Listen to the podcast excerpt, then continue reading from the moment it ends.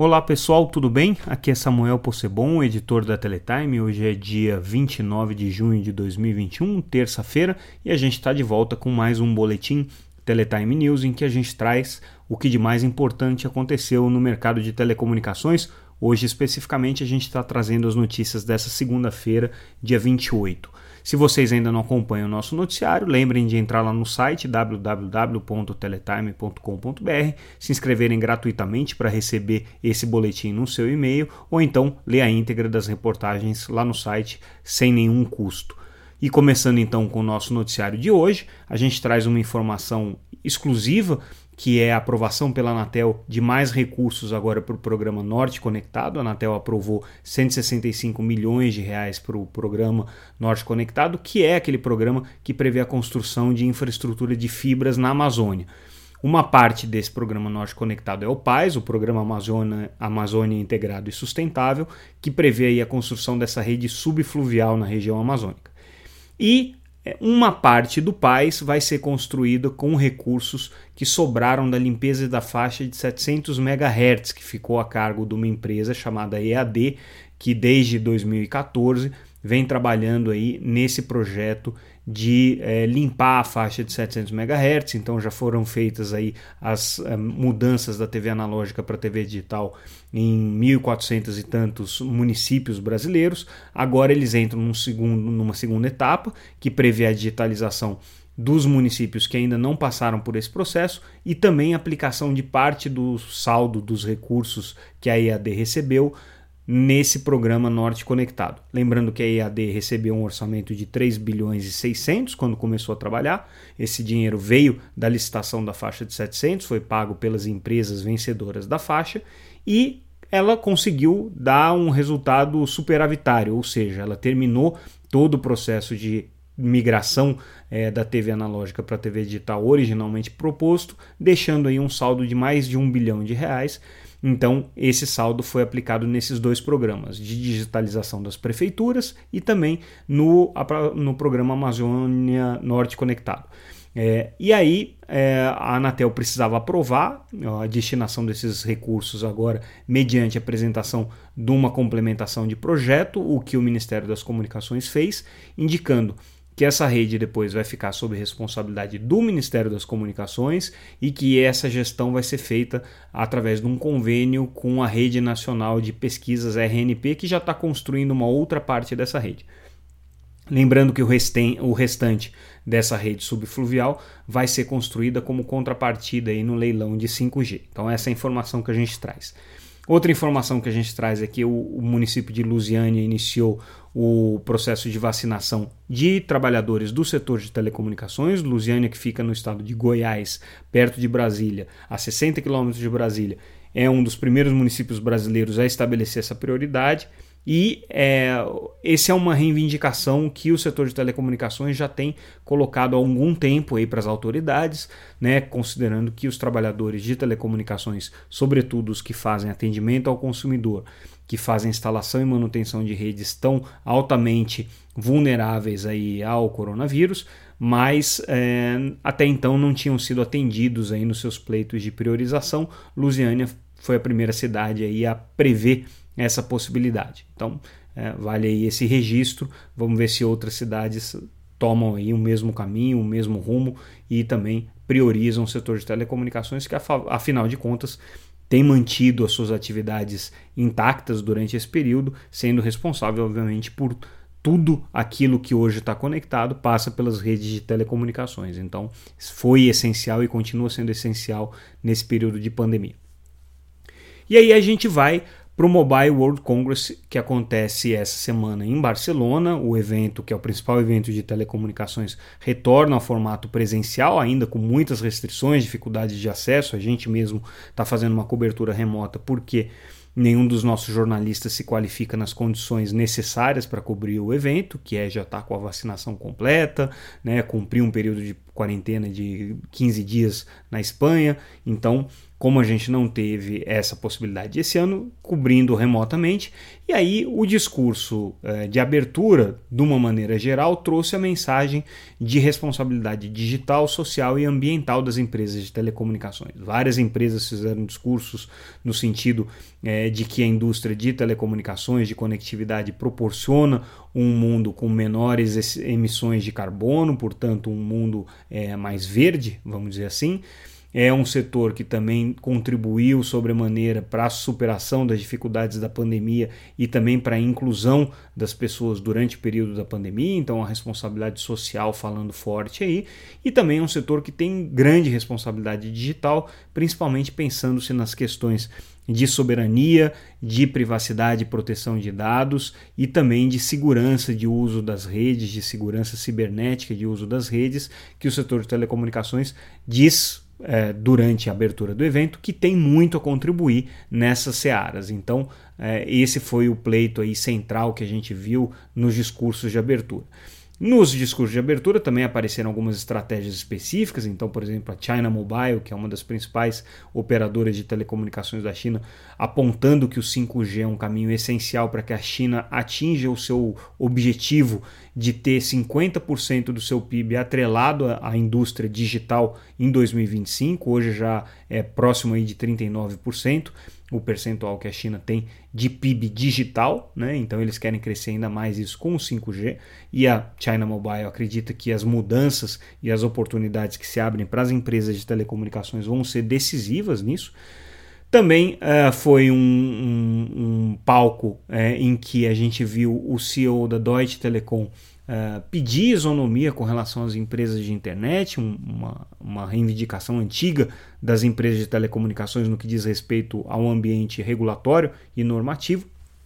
E o que ele colocou é, foi que é, agora com o 5G não vai ter jeito, as empresas de telecomunicações vão ter que trabalhar dentro do conceito de conectividade customizada e isso vai impor aí às empresas de internet uma nova relação com as empresas de telecomunicações no que diz respeito ao financiamento dessas redes de telecomunicações. Então, é, um pleito aí que já vinha sendo discutido há algum tempo, depois ele acabou sendo uh, esquecido né, nos debates de neutralidade de rede, agora com 5G voltando aí com uma certa força, como a gente verificou nesses discursos durante o Mobile World Congress.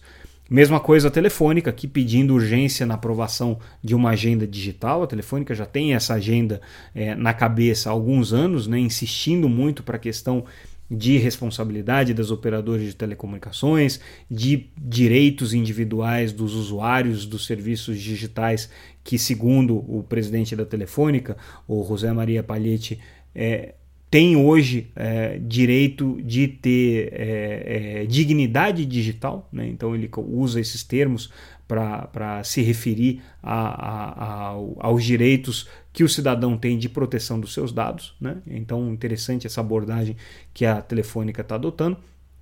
É, e eles acreditam é, que é papel aí dos reguladores estabelecer esse ambiente normativo mais seguro. É, a gente também está dando aqui uma informação com relação à participação do ministro Fábio Faria é, durante o Mobile World Congress. Não falou nada de muito relevante, mas a gente deixa o registro aqui que ele participou do evento. A gente já disse na semana passada que o ministro Faria tinha expectativa de levar é, a data do leilão para Barcelona, não conseguiu arrancar essa data do TCU, então está indo lá com o discurso que ele já vem adotando, que é um leilão não arrecadatório, que estão fazendo todos os esforços para ampliar a conectividade e conseguir, é, é, com o leilão de 5G, suprir as demandas que o Brasil tem com relação à conectividade de banda larga. Nada muito diferente do que ele já vinha falando por aqui, mas falou isso agora em Barcelona durante um evento de líderes ali, então ficou o recado dado do Brasil. Uh, a Qualcomm que também participa do Mobile World Congress, afirmando aqui um compromisso global é, no 5G, no desenvolvimento do 5G em ondas milimétricas. Essa é uma fronteira interessante da gente ver como é que vai se desenvolver nos próximos anos, porque são faixas de frequência que têm aí um uso é, relevante, mas ainda muito restrito. Né? A gente está falando de faixas acima de 6, 26 é, GHz que eh, requerem uma grande quantidade de antenas, por outro lado, oferecem altíssimas velocidades. Então, quais vão ser as aplicações que vão reinar nessa faixa de frequência é o que a gente vai ver, mas a Qualcomm está tendo aqui uma, uma postura de incentivo e, e, e compromisso com essas faixas é, chamadas de milimétricas aqui, que são essas frequências mais elevadas aí do espectro e que no 5G vão ser muito relevantes. Né? Durante o Mobile World Congress também os dados da GSMA sobre conectividade global vieram uh, de maneira mais detalhada e aí ficou claro um número muito preocupante que hoje no mundo você tem 3,3 bilhões de pessoas é, que estão vivendo em áreas cobertas com redes móveis, ou seja, áreas potencialmente conectadas, mas que não têm conexão por outra razão, seja porque o preço é elevado, seja porque não tem familiaridade com os conteúdos, não tem acesso a conteúdos nas suas línguas locais, seja porque é, não tem confiança nos serviços, enfim, as razões são muitas, mas a GSMA que faz esse estudo, que é a associação que representa as operadoras móveis, conclamou aí a indústria tentar resolver esse problema, porque afinal de contas não falta mais conectividade é, do ponto de vista geográfico. Hoje só 500 milhões de pessoas, parece é, muita coisa, mas comparado com a população global não é tanto assim, não tem é, acesso porque não existe rede na área em que eles estão. O resto, esses 3,3 bilhões aqui, são pessoas que não têm acesso, mas estão em áreas cobertas, estão em lugares em que existem redes e, portanto, seria mais fácil você conectar essas pessoas, coisa que não está acontecendo. Voltando para o mercado local, a gente noticia hoje a aprovação pelo CAD, pela, na verdade, Superintendência Geral, né, da compra da Vogel pela Algar Telecom, aquela operação que aconteceu há mais ou menos dois meses e que, em que a Algar pagou 600 milhões pela Vogel, uma empresa com foco aí no mercado de atacado. Né, é, então, isso foi aprovado aí pelo CAD, é, então é um ponto importante aí na, na estratégia da Algar. É, também hoje é, o C6 Bank anunciou a venda da fatia de uma fatia de participação de 40% para o JP Morgan. Lembrando que o C6 Bank é o parceiro preferencial aí da TIM no mercado de transações financeiras. Então, esse registro aí também saiu em vários lugares. Hoje a gente está fazendo esse registro para vocês. E, por fim, a gente encerra com uma notícia de que a Telebrás e o Ministério das Comunicações assinaram um contrato aí na ordem de 43 bilhões de reais para que a Telebrás forneça os equipamentos e a conexão para o programa Wi-Fi Brasil, que é aquele programa derivado do GESAC que o Ministério tem é, propagandeado ao longo desse, desse ano. Basicamente constitui aí uma antena de recepção de banda larga via satélite, de banda KA, que é ligado a um roteador é, Wi-Fi e esse Wi-Fi faz um, um, hotspot ali de mais ou menos 200, km, 200 metros de raio em algumas cidades que não tem nenhum tipo de conexão. Então esse programa Wi-Fi Brasil é provido via SGDC, que é o satélite geoestacionário de defesa e comunicação operado pela Telebrás, com equipamentos da parceria da Telebrás com a Viasat, que é a parceira da Telebrás nessa, nessa área, é, utilizando pontos que eram do GESAC. Não está muito claro se esses pontos adicionais aqui, que são 2 mil pontos que estão sendo contratados agora, vão ser pontos que também servirão ao GESAC ou vão ser exclusivos para o programa Wi-Fi Brasil, visto que os dois programas meio que se misturavam. E é isso, pessoal. Ficamos por aqui. Esse foi o noticiário dessa segunda-feira, dia 28. É, e a gente retorna depois com o noticiário de terça-feira e ao longo dessa semana toda com o nosso noticiário diário. A gente está devendo para vocês o Teletime em destaque dessa semana.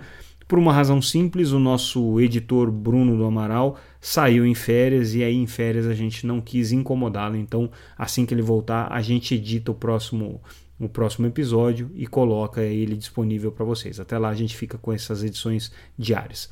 É isso, pessoal. Obrigado, um abraço e até amanhã.